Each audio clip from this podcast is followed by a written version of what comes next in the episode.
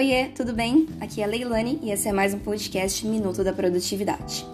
Eu estava aqui traçando as minhas metas para 2023 e resolvi então gravar um podcast a respeito disso, como fazer um planejamento simplificado para o ano que está vindo aí, ou vocês podem até fazer um planejamento começando desde já, já a partir de dezembro, pessoal que está animado aí. Este ano, 2022, eu não fiz planejamento nessa virada. Tava com um período bem turbulento, problemas pessoais, acabei não fazendo o planejamento de 2022 e eu senti que o começo de ano foi bem arrastado. Depois eu fui, fui pensando nas minhas metas, colocando no papel e tal, mas nesse período que eu não estava com nenhum tipo de planejamento para o ano, eu fiquei muito perdida. Então eu tentei levar o ano assim mais, tipo, deixa a vida me levar, deixa o ano me levar. Tava realmente pesada assim nas questões pessoais. Então eu optei por não fazer esse planejamento. Só que foi muito pior do que ter feito o planejamento. Então é até o que eu estou sempre dizendo aqui, né? Acabei sentindo na pele é, planejamento não é uma, uma coisa para te prender, justamente o contrário, para te dar liberdade e tranquilidade para fazer o que você precisa. Então, eu senti realmente muita falta do planejamento no início do ano. Então, agora, antes de finalizar, já em dezembro, já coloquei as minhas metas, que realmente fez muito impacto no, no andamento do meu ano. Porque se planejar, então, para o ano, não só ali para o que você vai fazer no dia, para o que vai fazer na semana. Porque eu vejo que acontece duas coisas principais com o pessoal que não fazem um tipo de planejamento a médio ou a longo prazo. Primeiro, que você fica ocupado, sobrecarregado com todas as urgências, demandas, as obrigações do dia a dia e não te sobra tempo para trabalhar em outros projetos, em coisas que sejam importantes para você. Então você está sempre ali apagando incêndios, às vezes até fazendo coisas por outras pessoas, mas nunca sobra tempo para fazer o que é significativo que você gostaria de incluir aí na sua rotina, algum projeto pessoal. E outra consequência, às vezes acontece as duas com a mesma pessoa também, que você até faz coisas, você trabalha nos seus projetos, você tem uh, tarefas aliadas a coisas que são importantes para você e você executa isso, então você encontra tempo para isso, mas você fica sempre com aquela insatisfação de achar que ou não tá fazendo o suficiente, que não tá fazendo nada. Então você não enxerga tudo que você já concluiu, tudo que era importante para você. Então você faz, faz, faz, mas parece que nunca tá o suficiente, nunca tá fazendo nada de importante. Então, essas duas coisas são muito ruins, né? Porque como é que a gente vai ter motivação para para continuar, para fazer as obrigações do dia a dia, até para trabalhar nos nossos projetos? se a gente não enxerga resultado no que a gente tem feito.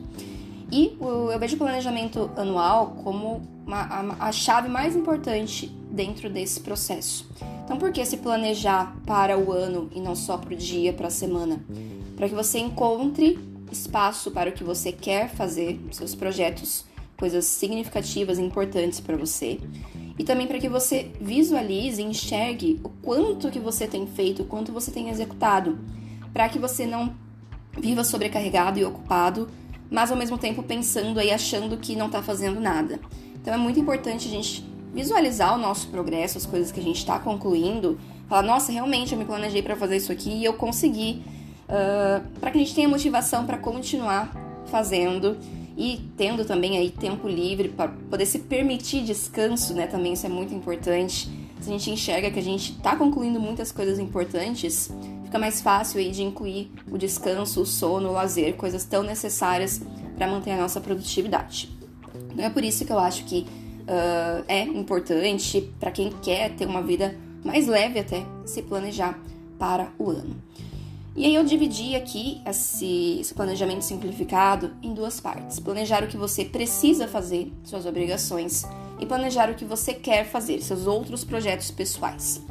Normalmente, o que eu preciso fazer, as nossas obrigações, tem sempre ali um prazo aliado, né? Então, por exemplo, eu preciso uh, renovar minha CNH, eu preciso, em 2023, deixar o carro para revisão, preciso pagar impostos, preciso uh, fazer o imposto de renda. Então, normalmente as coisas que ocupam muito aí nossa. Uh, gastam muito nossa energia mental tem algum tipo de prazo aí embutido, as coisas que a gente precisa fazer. Então, é bem importante que a gente monitore isso, tenha uma visão aí do ano inteiro, todos os prazos do ano, em um só lugar e algo que você vai ter ali uh, contato frequentemente. Eu atualmente planejo essas tarefas que eu preciso fazer no Trello. Então tem um quadro ali com todos os tipos de prazos que eu tenho para o ano. Então, sei lá, em março eu tenho que fazer tal coisa, é, em junho eu tenho que fazer outra coisa. Então, não importa onde que você vai fazer, no fim eu vou falar um pouquinho sobre ferramentas, mas tem que ter em algum lugar ali para o ano inteiro todos os prazos. Pode parecer trabalhoso no início, nossa, como é que eu vou pensar em todos os prazos possíveis? Mas você faz isso uma vez e no ano seguinte você já tem essa listagem aí de tarefas e é só mudar ali o, o ano, né? Que a época deve ser mais ou menos a mesma. Então, uh, tem em algum lugar aí uma agenda física, um, um calendário, um Trello, qualquer lugar, os prazos das coisas que você precisa fazer. Então, lista aí tudo que normalmente ocupa aí sua energia, aquelas coisas que você deixa para a última hora, que acabam te desgastando. Lista essas coisas e já coloca ali prazos para ficar fácil de visualizar. Tem gente que compra calendários físicos, né? É, aqueles maiores ou menores. Não importa como você vai fazer, mas coloca ali de uma forma que você consiga visualizar com antecedência todos os prazos, todas as coisas que você precisa fazer em 2023. Essa é a primeira parte. Só que eu preciso fazer uma coisa que eu acho muito produtivo, é descobri que é produtivo nesses anos aí, estudando sobre produtividade, testando formas diferentes de se planejar, que o preciso fazer, ele tem que estar separado do que eu quero fazer. Porque senão a gente fica perdido, né? O que, que eu faço? Eu, eu vou, não vou no preciso fazer, eu, eu penso no que eu quero fazer primeiro. E normalmente o que eu quero fazer, as coisas importantes que a gente deixa de lado, elas não têm prazo para serem concluídas, tanto que elas vão sendo arrastadas e nunca sendo feitas, né? Então é importante diferenciar, né? O que, é que eu preciso fazer que realmente tem um prazo para ser concluído e colocar isso em um lugar diferente do que eu quero fazer que não tem prazo, mas que seria interessante ter ali pelo menos uma estimativa de quando vai ser feito, quando pode ser feito, para que eu me comprometa a fazer. Que é também uma coisa que eu descobri é que se você tiver só uma lista ali de N coisas que você quer fazer, mas nunca se compromete ali, ó, eu vou fazer isso aqui tal mês, não vai ser feito, né? Porque você vai, sempre arrastando ali, não, esse mês não vai dar, esse mês não vai dar, e aí também você não faz. Só que isso precisa estar diferenciado ali do que é que você realmente precisa cumprir em determinado prazo do que você gostaria de cumprir em determinado prazo. Por isso eu coloco na agenda ali no Trello, principalmente que eu preciso fazer em determinado prazo e os projetos, as coisas que eu quero fazer que não tem prazo, eu coloco num lugar separado. Então eu já testei várias maneiras diferentes de fazer isso, planilha no Excel, um caderninho, no próprio Trello. E aqui também não importa o que é que você vai utilizar, mas que seja em um lugar diferente do uh, lugar que você colocou as tarefas que precisa fazer. Esse ano eu estou usando um caderninho, então eu abri um caderno desses sem pautas mesmo e eu coloquei ali na primeira página projetos para 2023. E aí eu coloquei em post-its tudo que eu gostaria de concluir em 2023. Tentei ser o mais específica possível. Então, por exemplo, em vez de colocar ali uh, fazer atividade física, que tipo de atividade física que você quer fazer, em que frequência? Então, por exemplo, eu coloquei ali correr 5 quilômetros musculação três vezes na semana.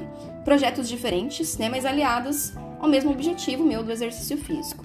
Então coloca a forma mais específica possível, porque só colocar ali coisas abstratas, tipo ser saudável, isso não é uma, uma meta, um projeto a ser cumprido, né? Um, é um sonho, é um objetivo, é uma coisa mais abstrata. Então tenta ser o mais específico possível nesses projetos. E você pode listar ali tudo que você gostaria de concluir em 2023 tentando ser o mais realista possível aqui, né? Então, a nossa lista de coisas que a gente quer fazer sempre vai ser muito maior do que o nosso tempo disponível, do que nossa, nossas possibilidades reais. Então, coloca ali projetos pessoais, projetos de trabalho, outros projetos, coisas que você gostaria de inovar ali, hobbies, enfim. Tenta ser o mais específico possível. Escreve ali ou uma lista, ou post-its, ou cartões ali no Trello, por exemplo, das coisas que você quer realizar em 2023. Esse é o planejamento anual. E aí, então, ao longo dos meses do ano seguinte, a cada mês, início de mês, final de mês, você vai olhar para essa lista e vai pensar: o que, que eu vou incluir na minha rotina esse mês, qual que é o foco desse mês. E aí, por exemplo, eu coloquei aqui correr 5 quilômetros. Se eu estivesse começando a correr do zero, por exemplo, em janeiro eu poderia colocar ali como meta para janeiro correr 1 um quilômetro. Isso iria ali para minha folhinha de projetos do mês. Então vejam, a gente já tem aqui projetos do ano, então tudo que você quer concluir no ano, e a cada mês você vai selecionar quais os projetos do mês. Então aqui já tentando definir mais ou menos um prazo para você trabalhar em algumas das metas de 2023. Você não vai conseguir trabalhar em tudo ao mesmo tempo. Então, uh, pensa, esse mês, o que é que dá para incluir aqui? O que, é que dá para fragmentar para esse mês? E aí você coloca, dentro dos projetos do mês, novas metas com base nas que você colocou para o ano. E aí, semanalmente ou diariamente, depende aí de como que você se organiza em relação às suas tarefas. E é legal ter isso uh, na sua frente ali, visual, quais são os projetos do mês, um lugar que você está vendo ali o tempo inteiro. Pode, por exemplo, colocar posts num espelho, na, na parede da sua casa, um lugar que você olha todos os dias para se lembrar o que é que você tem que focar nesse mês. E aí, diariamente ou semanalmente, você fragmenta isso mais ainda, né, no meio, no, por meio de tarefas, né? Então, ai, eu vou então segunda-feira eu vou tentar correr, sei lá, 500 metros. Na próxima segunda-feira eu vou tentar correr 700 e na outra lá vou tentar correr um quilômetro. Então, é sempre fragmentando as coisas que você colocou para o mês, você fragmenta para a semana e da semana fragmenta para o dia. Pode parecer microgerenciamento isso, mas acredite, não é. E esse tipo de planejamento, do macro para o micro que eu costumo falar, isso dá uma paz de espírito enorme. Que embora você tenha colocado ali, sei lá, 15, 20 projetos para o ano, para o mês você selecionou ali 3, 4, já ficou menos assustador. Para a semana, você vai focar em uma dessas coisas ali, cada coisa em uma semana, por exemplo, e em um dia você não vai estar tá tendo que pensar nas coisas que você colocou para o ano inteiro. Você não tem que pensar nas coisas que você colocou para o mês inteiro. Você só tem que pensar no que você colocou para aquele dia ou para aquela semana que se relaciona aos projetos do mês. Então, você libera esse espaço mental de ficar pensando: poxa, eu preciso fazer tal coisa, poxa, eu queria tanto fazer essa co essas coisas. Então, o que eu preciso, eu já tenho na minha agenda ali, eu já vi que eu tenho que fazer essa semana. E o que eu quero fazer, eu já coloquei ali para projetos do ano. Posso ou não ter colocado nos projetos do mês e vou ver o que dá para encaixar hoje ou essa semana. Eu vou fazer tudo o que eu posso para encaixar essa semana. Então, isso te libera ali de ficar pensando, ai, mas eu queria tanto fazer tal coisa, e que hora que eu vou fazer isso e tal. Então a gente tá sempre selecionando ali uma parte de um todo que importa para você. E aí, conforme você vai concluindo, pode ter até uma, uma página, um quadro, enfim, em que você vai escrevendo ali tudo que você já concluiu. E é importante visualizar isso. Não só, se você está usando posts, por exemplo, não só pega o post e joga fora cola numa página ali de projetos concluídos, por exemplo. Isso é uma das razões porque eu não, não usei mais o Todoist, que é um aplicativo para tarefas. Porque o Todoist ele não mostra ali as tarefas concluídas, elas vão sumindo da sua lista.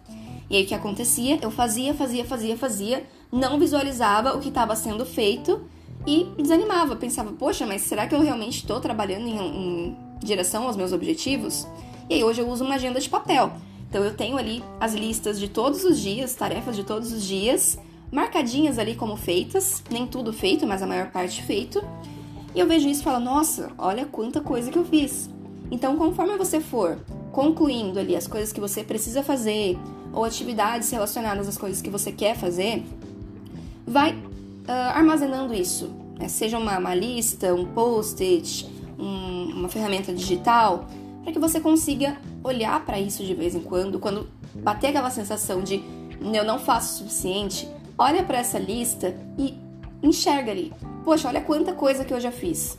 E mais importante, olha ali nas tarefas tudo que tinha a ver com os seus projetos anuais. Então você passa a fazer um esforço maior de encontrar tempo no seu dia, na sua semana, de incluir tarefas que se relacionem às coisas que você quer fazer. Então, você partiu lá da visão anual para a visão do mês e no dia a dia você passa a ter um rumo.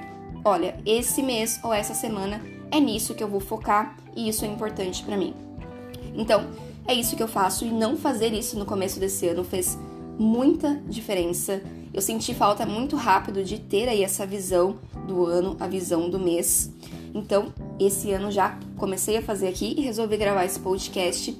Quem sabe aí você se inspire para fazer um planejamento e consiga ter um ano mais tranquilo, uh, de mais satisfação né, em relação aos seus objetivos pessoais.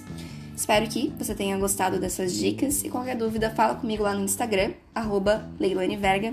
E até o próximo ano, quem sabe, o próximo podcast. Até mais. Tchau!